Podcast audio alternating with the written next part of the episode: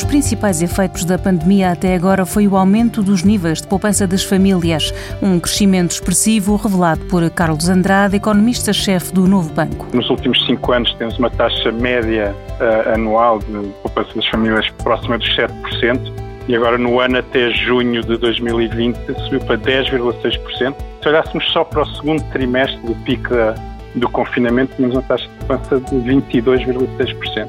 Isto é explicado sobretudo por uma poupança forçada das famílias, as medidas de confinamento, as restrições à atividade decorrentes do Covid-19, ao mesmo tempo que algumas medidas procuraram proteger o rendimento das famílias, explicam este aumento da, da, poupança. Se as pessoas não podem viajar, não podem ir a concertos, não podem ir a restaurantes, etc., se não se deslocam da mesma maneira, vão automaticamente gastar menos e poupar mais.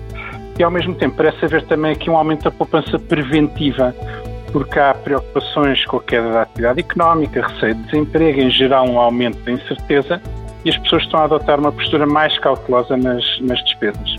E será este aumento uh, sustentável ou, que impacto é que pode ter na evolução da economia portuguesa a curto e médio prazo? Bem, é, estes níveis muito elevados da primeira metade do ano não é razoável que eles se mantenham. No entanto, uma das tendências que podemos esperar numa economia Covid-19 ou numa economia pós-Covid será um aumento da poupança preventiva. Com as lições desta crise, eh, as pessoas deverão querer, na medida do possível, assegurar uma almofada da liquidez, estar melhor preparadas, ter uma precaução para uma futura crise.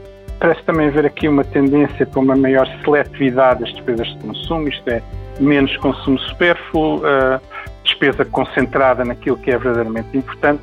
Uh, e há um outro fator que é, com perspectivas de vida mais longas, dificuldades de financiamento social, também as pessoas têm, independentemente do Covid, uma preocupação com a poupança para a reforma. Uh, que efeitos é que isto tem na economia? É verdade que no curto prazo menos consumo pode restringir o crescimento da economia, mas a prazo é a poupança que suporta o investimento e, portanto, mais poupança permite um crescimento económico mais sustentável. Portanto, é muito importante para uma economia como a portuguesa ter este esforço de poupança.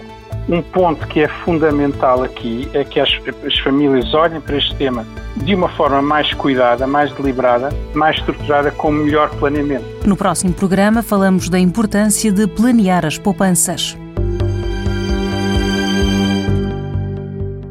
Um programa da TSF e do Novo Banco que dá respostas que abrem portas.